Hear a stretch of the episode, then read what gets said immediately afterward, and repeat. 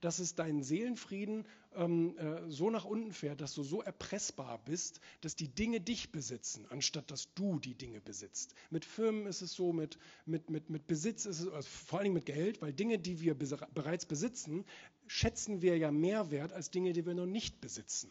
Ja, das ist auch immer das Problem beim Kaufprozess. Ja. Bose hat es zum Beispiel, dadurch ist Bose groß geworden, indem sie die äh, Bose-Geräte den Kunden sozusagen ausgeliehen haben. Und dann hast du das Besitzgefühl. So, und ich meine, klar, bei einem Promille ist das Ding schiefgegangen. Aber bei, bei einem sehr großen, ich kann leider den Prozentsatz nicht sagen, bei einem sehr großen Prozentsatz war es so, dass er sagt, ah, jetzt haben wir das Ding hier schon, das hört sich eigentlich auch gut an und so, und jetzt haben wir uns schon dran gewöhnt. Was kostet das Ding nochmal? So, und dann kaufst du das Teil.